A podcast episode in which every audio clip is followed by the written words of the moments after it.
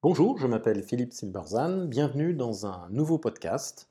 Le thème aujourd'hui, raison d'être et stratégie, la création ultime de votre entreprise. Qu'est-ce que la raison d'être d'une entreprise et pourquoi le dirigeant devrait-il s'en préoccuper?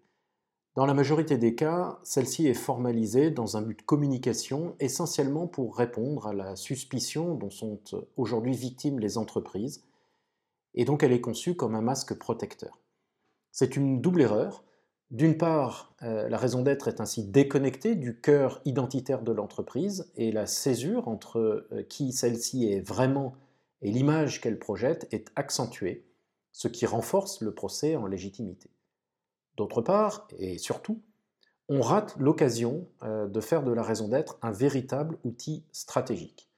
Car qui nous sommes et pourquoi nous existons sont des questions essentielles pour agir et se projeter dans un monde incertain, aussi bien pour les individus que pour les entreprises. La clé de la réponse à ces questions est la capacité créative de l'entreprise. Dans son étude des civilisations, l'historien Arnold Toynbee observe qu'une civilisation émerge lorsqu'elle réussit à constituer un cœur créatif qui permet une réponse originale aux défis de son environnement. Mais avec le temps, ce cœur dépérit. Il laisse peu à peu la place à une logique de contrôle. Alors la performance augmente, mais la créativité diminue. Les réponses moins créatives aux défis entraînent plus de contrôle, euh, ce cercle vicieux s'accentue jusqu'au déclin final.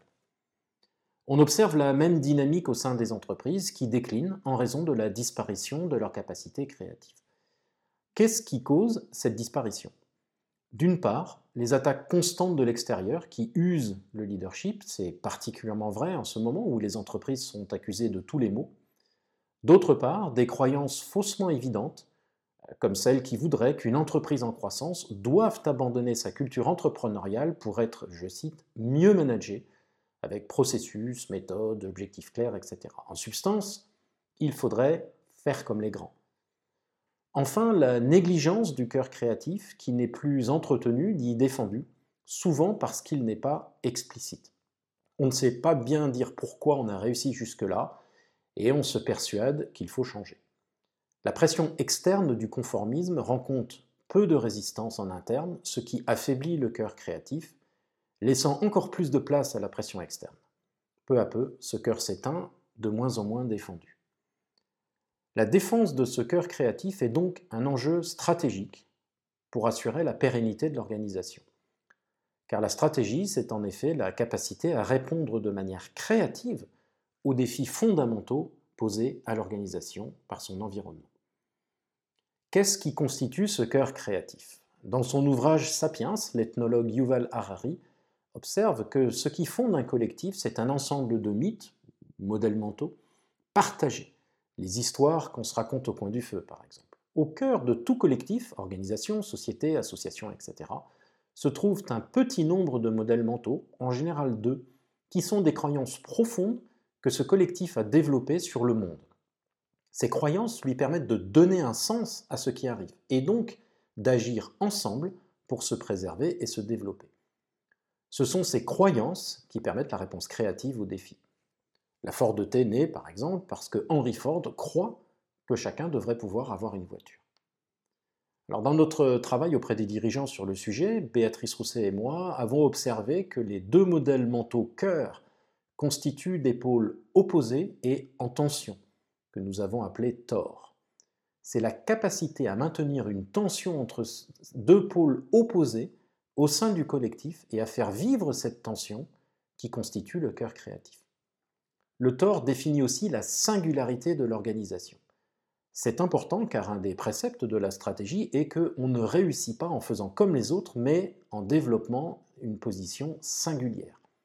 La boucle est donc bouclée. L'entreprise réussit en développant un cœur créatif lui permettant de répondre de façon créative aux défis de son environnement, création, croissance, rupture, crise, opportunité. Ce cœur créatif repose sur un tort constitué de deux modèles mentaux profonds et en ce tort définit la singularité de l'organisation, source de son énergie créative et donc base de son avantage concurrentiel. S'il n'est pas entretenu, ce tort s'affaiblit, la tension devient destructrice et la capacité créative disparaît. De façon contre-intuitive, c'est la singularité même de l'organisation qui lui permet de se connecter à l'universel. La singularité de Disney lui permet ainsi de toucher le monde entier parce qu'elle touche ce qui nous unit, au contraire d'autres studios de films qui font sans doute de bons produits mais ne vont guère, au-delà. C'est ici, dans la connexion entre le singulier de l'organisation et l'universel du monde, que se définit la raison d'être. Celle-ci est le cadeau singulier qu'offre l'organisation au monde. C'est cette chaîne de supermarchés qui est obsédée par les centimes gagnés car cela permet à des familles modestes d'acheter des produits de qualité et de vivre dignement. C'est cette entreprise de jeux vidéo qui offre des espaces de liberté à ses joueurs pour exprimer leur personnalité, se découvrir des talents ignorés et se construire en jouant avec leurs limites.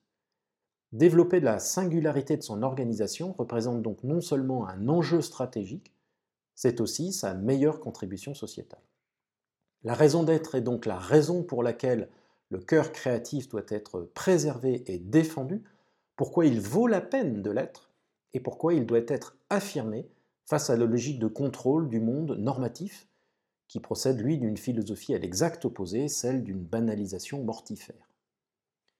L'organisation singulière, définie par son tort, c'est donc la création ultime, ainsi, la plus grande création de Walt Disney n'est pas Disneyland ou Mickey, mais le département de création de la Walt Disney Company, qui, un siècle après sa fondation et de multiples révolutions de tous ordres, continue à ce jour à trouver des moyens ingénieux de rendre les gens heureux. La clé avec la raison d'être, c'est que celle-ci ne se décrète pas, elle se découvre. Elle est l'expression du cœur créatif et du tort qui le constitue.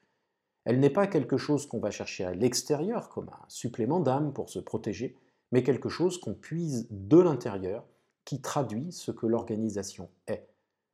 Les valeurs, quant à elles, constituent un guide comportemental traduit du tort. Elles aussi sont des credos qui ne font que formaliser ce qui est de façon indépendante des aléas du moment. Le rôle du dirigeant est donc de protéger et nourrir le cœur créatif de l'organisation. Dans mon expérience, cependant, si les dirigeants ont une conscience de la singularité de leur organisation, ils sont rarement capables de mettre des mots dessus. Le tort leur permet cela.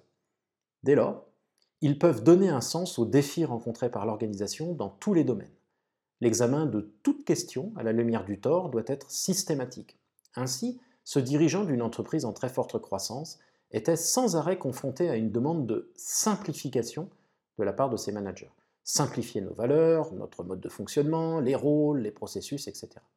Cela semblait très logique, sauf que l'effort n'a rien simplifié du tout et a même déstabilisé l'organisation en compromettant son cœur créatif. Un travail à partir du tort lui a fait prendre conscience que la nature organique de son fonctionnement supposait en fait une ambiguïté et un manque de simplicité qui, en laissant une grande liberté aux acteurs, était l'une des sources de ce cœur créatif. En assumant et en réaffirmant cet aspect identitaire, il a donc mis fin aux efforts vains de simplification et a plutôt concentré ses efforts sur la création de mécanismes de régulation des conflits inhérents à la complexité affirmée. L'entreprise est ainsi redevenue pleinement elle-même, l'énergie est revenue. Un aspect clé de cet exercice de singularité et d'affirmation des valeurs qui en résulte est que celles-ci sont nécessairement clivantes, Certaines entreprises valorisent le travail en équipe, d'autres pas. Certaines ont des processus très clairs, d'autres cultivent l'ambiguïté créative, etc. Cela signifie que lorsque le tort est réaffirmé, avec ses valeurs induites, certains collaborateurs ne se reconnaîtront plus dans l'organisation et finiront par la quitter. Dans le même ordre d'idées, et pour la même raison, la question de comment diffuser le tort dans l'organisation, que l'on me pose souvent, est en fait la mauvaise question. Le tort, c'est ce qui est, c'est l'identité profonde de l'organisation. L'enjeu est donc de découvrir ceux qui l'incarnent et de les aider à l'affirmer dans leurs actions pour en quelque sorte ranimer la flamme. Une entreprise extraordinaire est construite non pas par un visionnaire inventant des produits ou des services brillants, encore moins par de bons gestionnaires normatifs, mais par des architectes sociaux en quelque sorte, c'est-à-dire ceux qui considèrent leur entreprise et son mode de fonctionnement comme leur création ultime et qui inventent de nouvelles façons d'organiser l'effort et la créativité humaine, affirmant ainsi leur singularité pour se connecter à l'universel. Merci de votre attention. Vous pouvez retrouver cette chronique et bien d'autres sur mon blog www.philippe-silberzan.com. À bientôt